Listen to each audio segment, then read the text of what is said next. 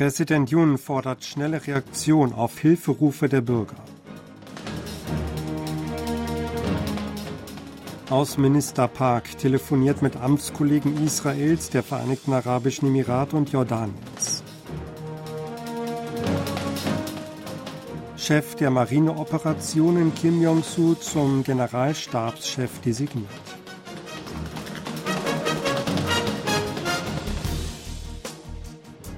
Präsident Yun Song-yeol hat eine schnelle Reaktion auf Hilferufe der Bürger gefordert.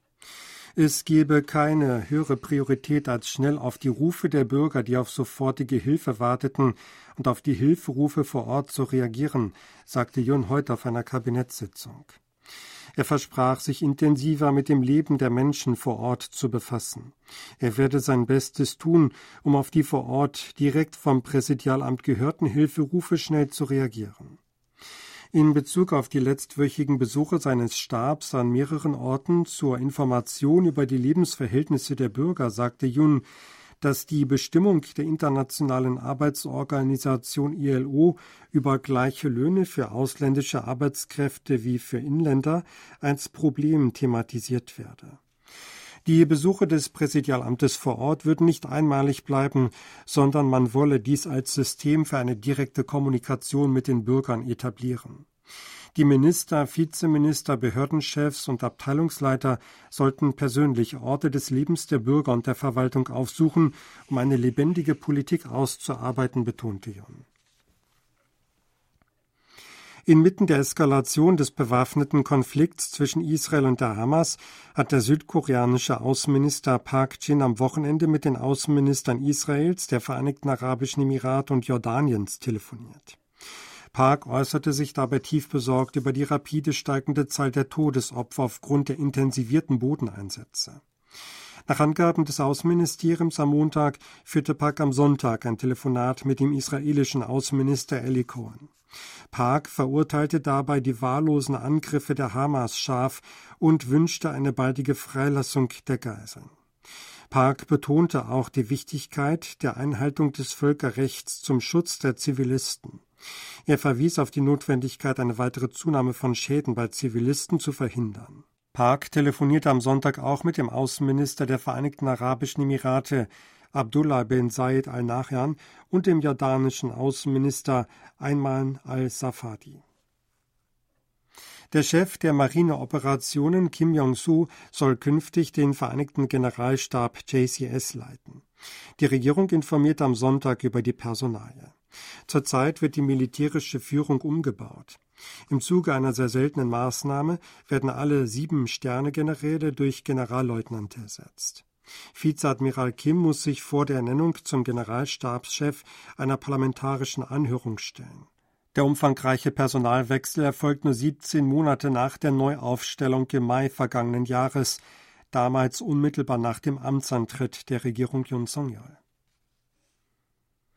Ein nordkoreanisches Schiff, das nahe der nördlichen Grenzlinie NLL im Ostmeer trieb und von Südkoreas Marine gesichtet worden war, ist von Nordkorea abgeschleppt worden. Nach Angaben einer Quelle in den südkoreanischen Streitkräften am Montag ließen nordkoreanische Behörden das Schiff am späten Sonntagabend abschleppen.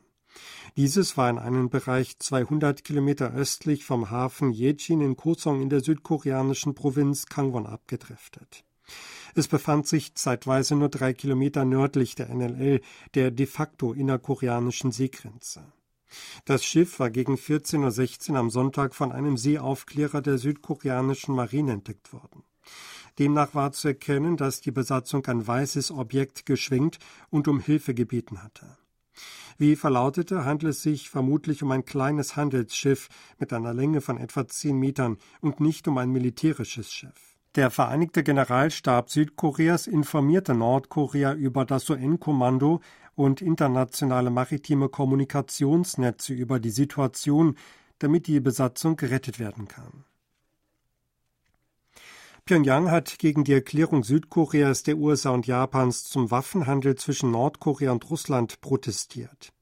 Die nordkoreanische Außenministerin Chae Son-hee habe laut der nordkoreanischen Nachrichtenagentur KCNA kritisiert, dass die trilaterale Erklärung die Beziehungen zwischen Pyongyang und Moskau entstelle. Weder ein Land noch eine Gruppe von Ländern besitze das Recht, sich in Angelegenheiten im Zusammenhang mit der Souveränität eines weiteren Landes einzumischen, so Che weiter. Am letzten Donnerstag veröffentlichten die drei Länder eine gemeinsame Erklärung. Darin wird der jüngst bestätigte Waffenhandel zwischen Nordkorea und Russland verurteilt. Auch werden Befürchtungen über den Transfer russischer Atom- und Raketentechnologie an Nordkorea zum Ausdruck gebracht. Südkorea und Deutschland werden ihre Zusammenarbeit in Wissenschaft und Technologie auf strategische Technologien ausweiten und die gemeinsame Forschung und den Personenaustausch ausbauen. Laut dem südkoreanischen Ministerium für Wissenschaft und Informations- und Kommunikationstechnologie unterzeichneten Chu Yong-chang, Vizeminister für Wissenschaft, Technologie und Innovation, und Jens Brandenburg, parlamentarischer Staatssekretär bei der Bundesministerin für Bildung und Forschung, am Montag eine entsprechende gemeinsame Einigung für die Ausweitung der Kooperation im Bereich strategischer Technologien. Dies sei erfolgt, um die beim Treffen zwischen Chu und Brandenburg im Mai in Deutschland bestätigte Bereitschaft zur gegenseitigen Kooperation schriftlich festzuhalten, so das Ministerium. Beide Länder einigten sich, die gemeinsame Forschung zu verschiedenen strategischen Technologien, einschließlich der künstlichen Intelligenz und Biotechnologie und den Personenaustausch auszubauen. Nordkorea hat laut einem UN-Bericht letztes Jahr Kryptowährungen im Wert von über 1,7 Milliarden Dollar gestohlen. Den Bericht verfasste ein Expertengremium des Sanktionsausschusses des UN-Sicherheitsrats zu Nordkorea. Die Summe entspricht dem Dreifachen des entsprechenden Volumens im Jahr davor. Nordkorea setze immer ausgefeiltere Cybertechnologien ein, um Geld und Informationen zu stehlen. Es seien Unternehmen in den Bereichen Kryptowährung, Verteidigung, Energie und Gesundheit ins Visier genommen worden. Es wurde festgestellt, dass Nordkorea nicht nur mit dem Hacken von Kryptowährungen sein Atomwaffenprogramm finanziert, sondern auch mit dem Entsenden von Arbeitern ins Ausland. Südkorea und Japan haben ihre 19. Konsultationen zur Entwicklungszusammenarbeit abgehalten.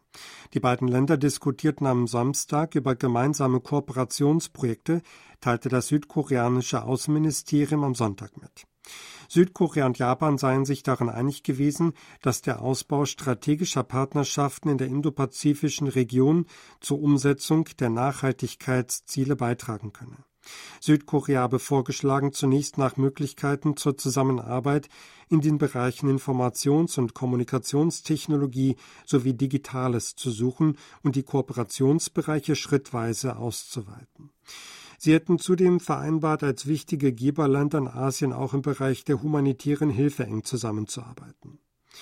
Konsultationen zur bilateralen Entwicklungszusammenarbeit sollen regelmäßig stattfinden. Das 18. Treffen hat im Jahr 2017 stattgefunden. Zum ersten Jahrestag des tödlichen Massengedränges im Solarviertel Itaewon hat es am Sonntag eine Gedenkzeremonie gegeben. Vor dem Beginn der eigentlichen Gedenkveranstaltung um 17 Uhr hatten Vertreter der vier wichtigsten Konfessionen Buddhismus, Won-Buddhismus und evangelische sowie katholische Kirche um 14 Uhr eine Gebetsveranstaltung durchgeführt. Zu dem Gebet an der U-Bahn-Station Itaewon nahe dem Unglücksort waren auch hochrangige Vertreter der vier Religionsrichtungen gekommen.